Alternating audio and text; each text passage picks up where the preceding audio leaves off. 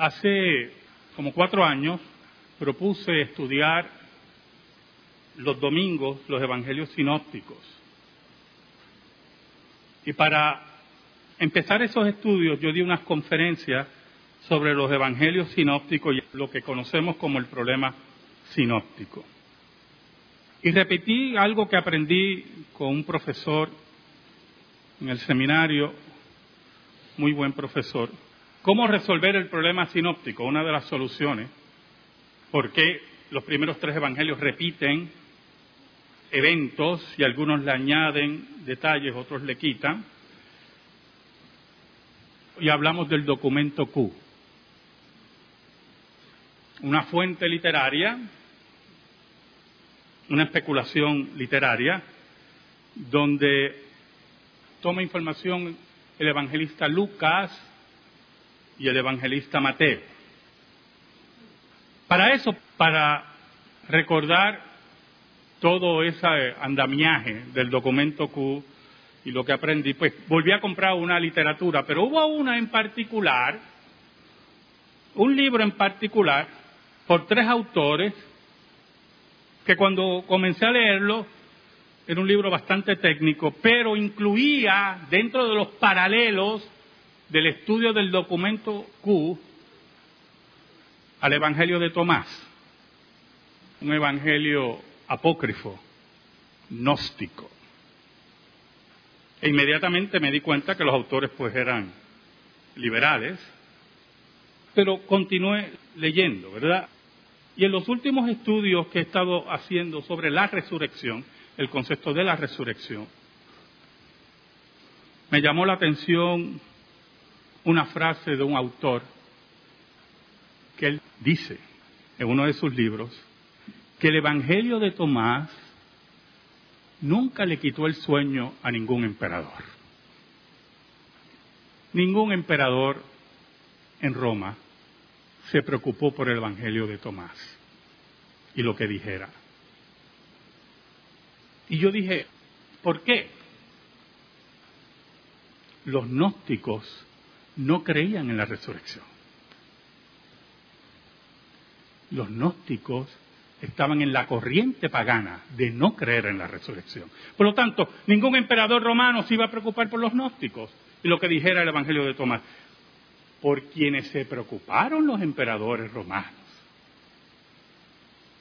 fueron por aquellos que proclamaron que Cristo se levantó entre los muertos.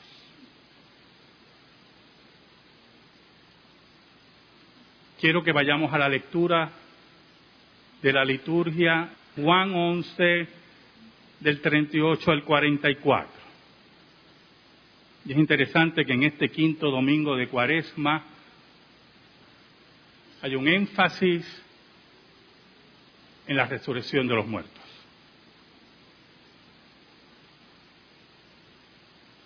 Interesante porque se acerca el domingo de Pascua donde se basa la resurrección de los muertos. Oramos. Te damos gracias, Señor, Dios bueno y Dios verdadero, por tu palabra.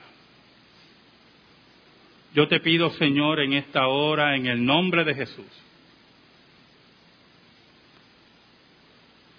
que nos escondas bajo la sombra de la cruz y que tu nombre sea proclamado. Perdona nuestros pecados. Te hemos sido infiel, pero tú permaneces fiel. Ayúdanos, ayúdanos. Te lo pedimos, Señor, en el nombre de Jesús. Amén y amén. Predicar de la resurrección de Lázaro, últimamente pues yo me resistía porque he hablado mucho de la resurrección de Lázaro. Y cuando vi que en la liturgia, aparte de Romanos 8, del 1 al 11, como lectura de las cartas, estaba la lectura del Evangelio de la resurrección de Lázaro, recordé todo lo que he estado estudiando últimamente sobre la resurrección de los muertos. Había profundo dolor en esa aldea cuando llegó Jesús. Ya hacía cuatro días que Lázaro había muerto o más y ya estaba enterrado. Y continuaba el dolor. Venían judíos de diferentes lugares a consolar a Marta y a María y a la familia de Lázaro. Es interesante observar la teología de Marta, ¿oye? Si usted lee conmigo los versículos 21 al 25, dice lo siguiente. Y Marta dijo a Jesús, Señor, si hubieses estado aquí, mi hermano no habría muerto. Mas también sé ahora que todo lo que pidas a Dios, Dios te lo dará. Marta estaba convencida del poder de Jesús, de sanar a su hermano. Y estaba convencida también, y esto es muy importante, que Jesús podía traer consuelo en ese momento. Consuelo al corazón de ella y consuelo a su familia.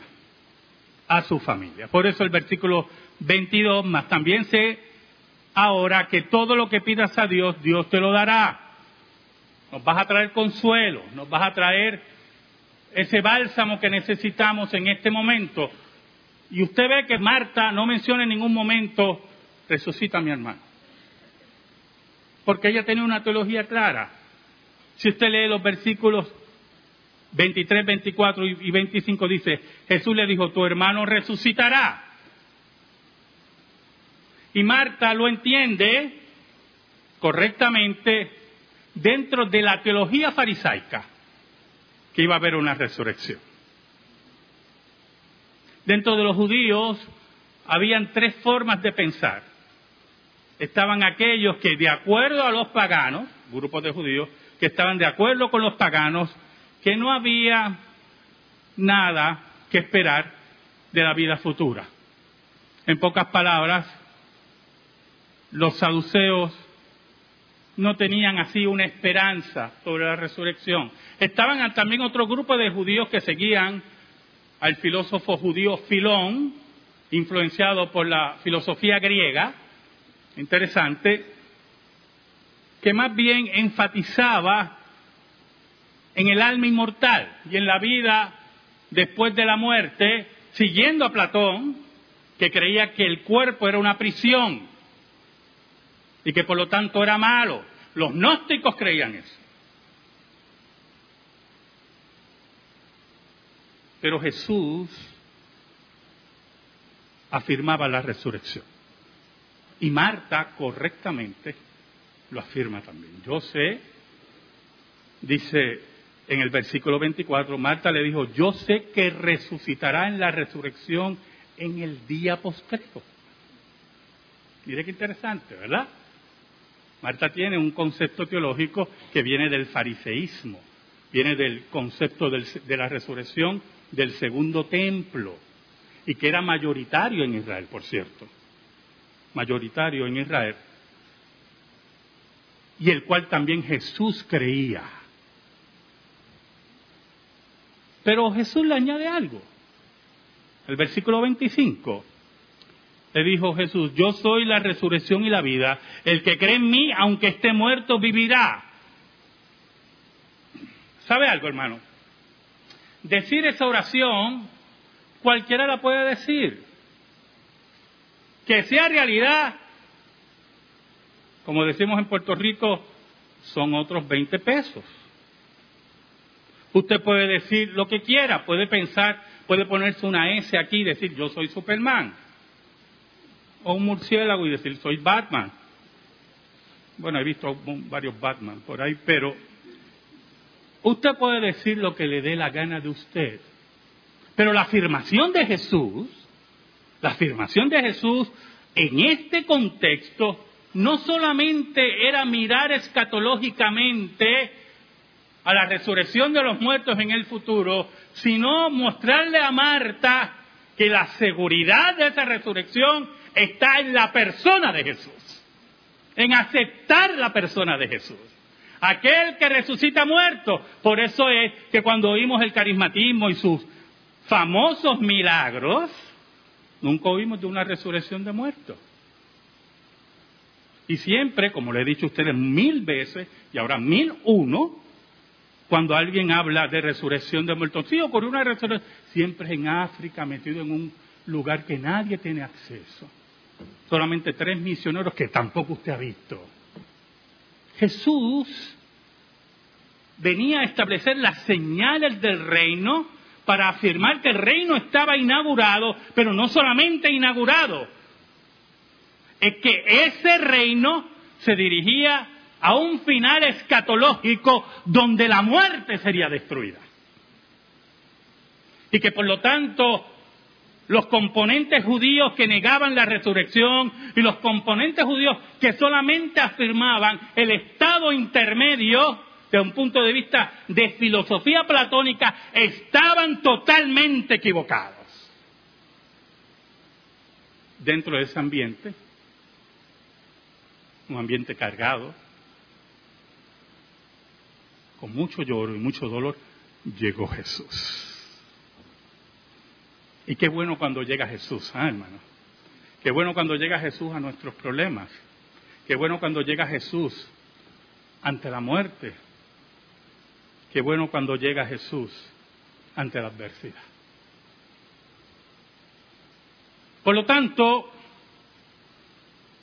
y volvemos a decir lo que dije anteriormente, decirlo es fácil, yo soy la resurrección y la vida, el que cree en mí, aunque esté muerto, vivirá. Ahora llegó la hora de demostrarlo. Y es importante que usted entienda, y lo estoy discutiendo con mis estudiantes de Romanos, que la verdadera fe produce verdaderas obras. Lo que llamamos en teología, así para que yo siga sonando medio intelectual, ortopraxis. Si tu fe no produce obras, es tu fe muerta. Pero si tú haces una declaración como la que dijo Jesús, y Lázaro se queda allí muerto, pues eso mismo es teología escatológica, pero no está presente la señal del reino. No está presente la convicción de que Jesús es lo que dice que es. Por lo tanto, Jesús se mueve hacia la tumba, llévenme a la tumba. Y allí está con profundo dolor,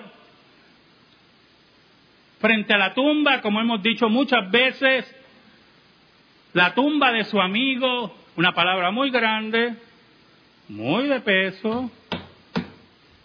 Por eso la Biblia dice que Jesús es nuestro amigo. Alá no es amigo de nadie. Y en el Corán no lo dice en ningún lado. Y Buda menos. Ese se disolvió, yo no sé, en el Nirvana. No se sabe dónde está. Porque los muertos, ¿dónde están? Pero la Biblia dice que Jesús es nuestro amigo. Ya no los llamaré siervos, los llamaré amigos. Y allí estaba el maestro frente a la tumba de su amigo, conmovido, con dolor, indignado frente a la muerte, como le he dicho tantas veces, la muerte que se lleva a su amigo, que se lleva a nuestros familiares, la muerte que se lleva a nuestros hijos, a nuestros hermanos, la maldita muerte. Allí está Jesús para enfrentar la muerte. Entonces, lo interesante, lo llamativo es que Lázaro recibió todas las ceremonias judías. Lo envolvieron, lo pusieron en una cueva, pusieron una piedra, ya todo está qué? Ya terminado. Hay que complicarnos la vida. Ya murió. Y Jesús dice unas palabras que entendemos con esas palabras que Marta no entendió tampoco. El versículo 39 Jesús dice, quitad la piedra. Todos esos charlatanes que nos rodean que hacen milagros, ¿qué dicen, verdad? Que hacen esos falsos milagros. Hasta ahora no conozco ninguno que haya dicho, levanta la lápida. Ni lo conocerá. Ni lo conocerá. Nosotros tenemos que entender que las señales del reino que Jesús hizo tenían un propósito que se cumplió. Y que anuncian, escuche bien, las señales del reino anuncian un final escatológico que no se ha dado. El ya y el todavía no. Cuando Jesús resucita muertos, cuando Jesús sana enfermos de nacimiento, Jesús está anunciando que viene un reino donde la muerte y la enfermedad será destruida. Por eso son señales. ¿Y por qué sabemos que son señales? Porque los muertos que Cristo resucitó volvieron a morir. Y los que sanó, todos los enfermos que Él sanó, volvieron a morir. Son señales anunciando que viene un día un reino con la resurrección donde la muerte será destruida. ¿Y cómo sabemos que Marta no entendió lo que le quiso decir Jesús? Ese mismo versículo dice, Marta, la hermana del que había muerto, le dijo, Señor, hiere ya, porque es de cuatro días. Escucha lo siguiente, hermano. Los judíos tenían una práctica, ellos envolvían el cadáver en unos sudarios, ellos no embalsamaban. Y no eran apretados como hacían con las momias egipcias. Las momias egipcias era apretado. Era suelto. Y se echaban unos perfumes para contrarrestar un poco la peste o la descomposición. Ellos solamente esperaban la resurrección. Por lo tanto, violentar la tumba en ese momento raya en la locura. ¿Me está entendiendo? raya en la locura. ¿Qué vas a hacer? Apesta el cuerpo. Y yo nunca he oído un cuerpo muerto. Bueno, ratas, lagartijos, gatos. Pero un ser humano debe ser terrible. Debe ser terrible eso. Y ella le dice en pocas palabras, Señor, eh, eh, piensa, eso fue lo que le dijo, apesta, ya llegue. ¿Para qué? Es de cuatro días. Entonces, en el ambiente de Israel, que era caliente, un desierto, los cuerpos se deterioraban rápido. No se embalsamaban y por lo tanto era algo terrible abrir esa tumba. El versículo 40 es interesante porque Jesús, el versículo no te lo dice, pero es como que te da a entender que Jesús la mira, se vira y le... Esta no entendió. No entendió. Por eso Jesús le dijo, no te he dicho que si crees verás la gloria de Dios. No te he dicho, Marta, esto es muy importante, que yo soy la resurrección y la vida. Por eso es que es importante que usted entienda el peso de las palabras de Jesús. No es declararse, yo soy la resurrección y la vida, porque a mí me da la gana decirlo. O decir que yo soy Superman o Batman o todo lo que yo dije anteriormente. Es que, que entiendas verdaderamente que yo soy la resurrección y la vida. No entiendes que si crees verás la gloria de Dios.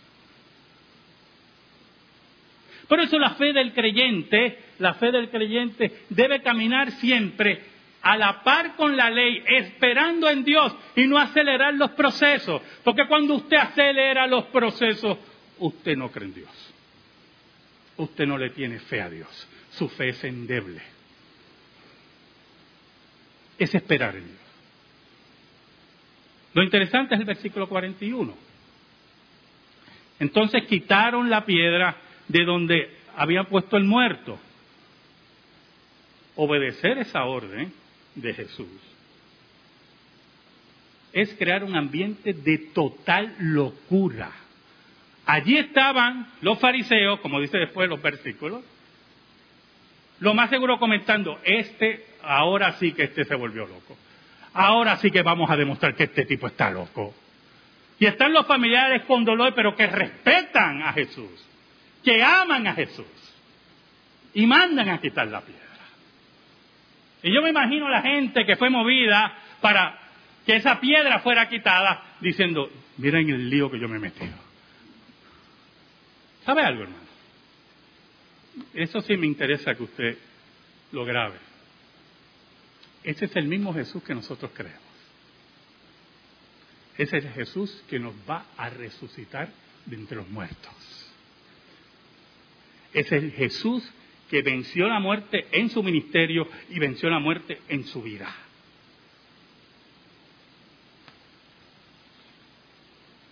Entonces, quitaron la piedra de donde había sido puesto el muerto y Jesús, alzando los ojos a lo alto, dijo, Padre, gracias te doy por haberme oído. ¿Sabe, hermano? En los Estados Unidos, me imagino que en otros países, pero en los Estados Unidos principalmente, varios casos donde los padres no llevan a sus hijos a los médicos, a donde sea para curarlos, y dicen que Dios los va a curar. Y levantan sinceramente su oración ante Dios. Y sus hijos mueren en sus brazos y ellos están ahora mismo cumpliendo cárcel. ¿Sabe algo, hermano? Si usted lee aquí conmigo, si usted leyó conmigo, Jesús alzando los ojos dijo al Padre, gracias te doy por haberme oído. Y no ha empezado la oración. Pero él tiene la convicción, escuche bien, que el Padre lo escucha. Para que nosotros tengamos esa convicción, nuestras oraciones, dice Santiago, tienen que ser acordes a la ley de Dios. No acorde a lo que nosotros creemos en nuestra locura que debe ser. Y por eso Santiago dice, ustedes no reciben lo que piden porque piden mal porque piden para vuestros deseos y deleites. Entonces cuando Jesús se muestra con esa convicción en la oración, es que Jesús está acorde a la voluntad del Padre en esa obediencia activa, donde Jesús pide lo que es correcto. Jesús, aquel que puede vencer la muerte, le pide a su Padre que Lázaro salga fuera.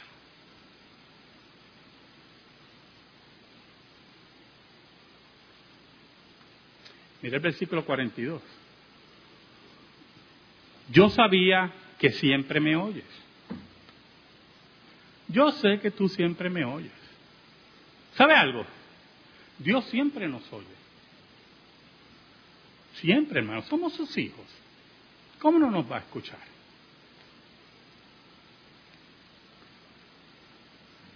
Pero una cosa es escuchar y otra cosa es accionar porque tú pediste. Mi mamá siempre me escuchaba. Y cuando yo terminaba toda mi argumentación para comprar un juguete, si ella estaba convencida que no había dinero o el juguete me haría daño, me escuchaba y me decía, no. Y yo rompía con una pataleta. Mi mamá tenía una solución para las pataletas muy interesantes, ¿verdad? Que ya ustedes conocen. Duraba la pataleta 30 segundos, algunas veces 20 segundos. Y entonces había una ortopraxis de parte de mi madre para hacerme convencer el no.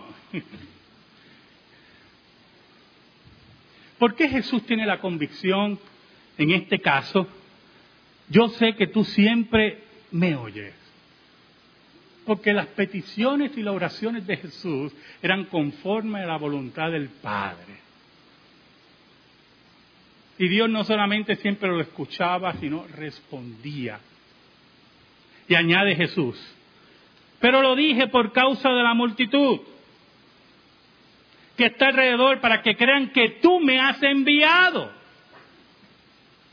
Oro para que vean que estoy en obediencia contigo. Oro para que vean y entiendan que he sido enviado por ti. Oro para que vean que lo que te pido se cumple. Oro para que vean que yo soy el Mesías, el enviado. Hay un solo enviado, Jesús de Nazaret. Hay uno solo que venció la muerte, Jesús de Nazaret. Hay uno solo que predicó la resurrección, Jesús de Nazaret. La iglesia de Cristo recoge la predicación de Cristo, los apóstoles. Y el gnosticismo, por eso es que usted no ve en la historia de la iglesia cuántos gnósticos murieron en el circo romano, hermano. O murieron en las fauces de los leones. ¿Cuántos gnósticos de esa porquería de secta?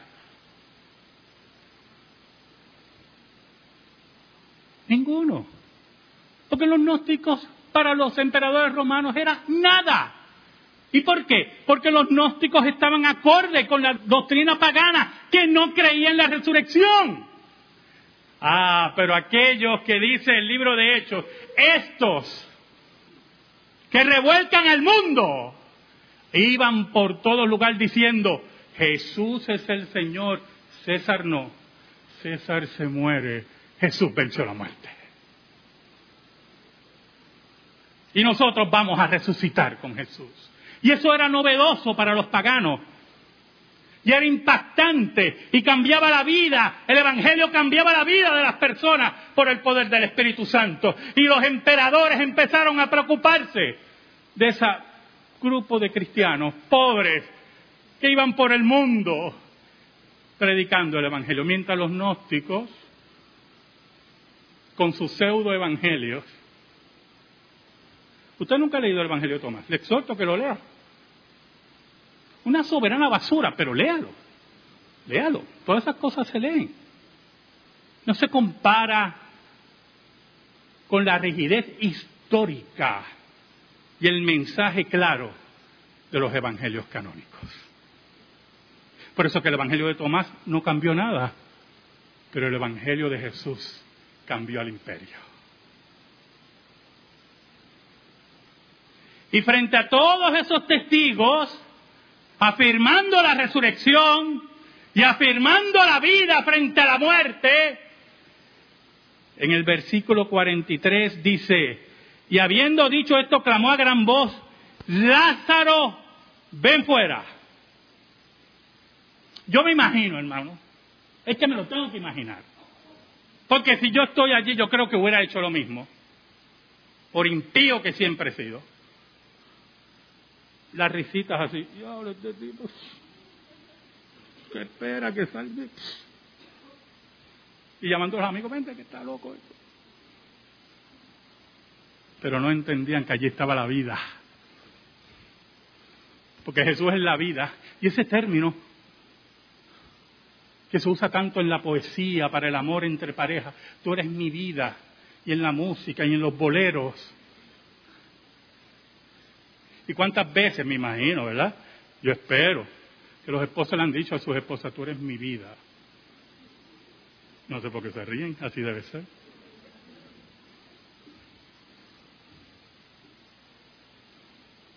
Cuando decimos que aquí, allí está la vida, esa es la verdadera vida. La muerte va a ser derrotada. La muerte no tiene salida. La muerte, que los paganos no podían entenderla, allí estaba la vida. La muerte que inspiró tanta tragedia griega la muerte que se convirtió en parte de la religión, de los misterios, allí va a ser derrotada. Y en medio de la sorpresa, posiblemente de la risa o de la forma de... Mm, está, ya, pobre Marta, pobre María. El versículo 44 dice, y el que había muerto salió, oiga hermano, el primero que corre soy yo. Por eso era muy importante que usted entendiera por qué los sudarios no estaban apretados. Por eso el muerto podía salir, porque los sudarios se ponían en forma suelta. Para que pudieran ellos entonces, en cada entre sudarios, poner los perfumes. Iban poniendo y ponían perfumes y todo. Y si tenían que zafar un sudario para volverlo a poner, por eso Lázaro podía salir. Por eso que las momias de Egipto no salen. Porque no solamente están muertas y siempre estarán muertas, sino que están apretaditas y es difícil para ellas salir. Oiga, pero cuando vemos que la muerte es derrotada, dice, y el que había muerto salió, es interesante, Juan es el único que cita este, este pasaje, esta historia, ¿yo? Atadas las manos y los pies con vendas y el rostro envuelto en un sudario, yo me imagino a Lázaro confundido, pero guiado por Dios hacia afuera. Jesús les dijo, desatadle y dejadle ir. ¿Sabes algo? Cuando el Evangelio y el Espíritu de Dios llega a tu vida, cambia tu vida. Y tú ejerces fe en Jesús, la fe que Dios te da. Te ocurre como Lázaro. Eres desatado y eres libre. Amén. Gracias te damos, Señor. Y te pedimos en esta hora, en el nombre de Jesús, que tu palabra llegue al corazón de los tuyos. En el nombre de Jesús. Amén. Amén. Estamos en silencio, hermano.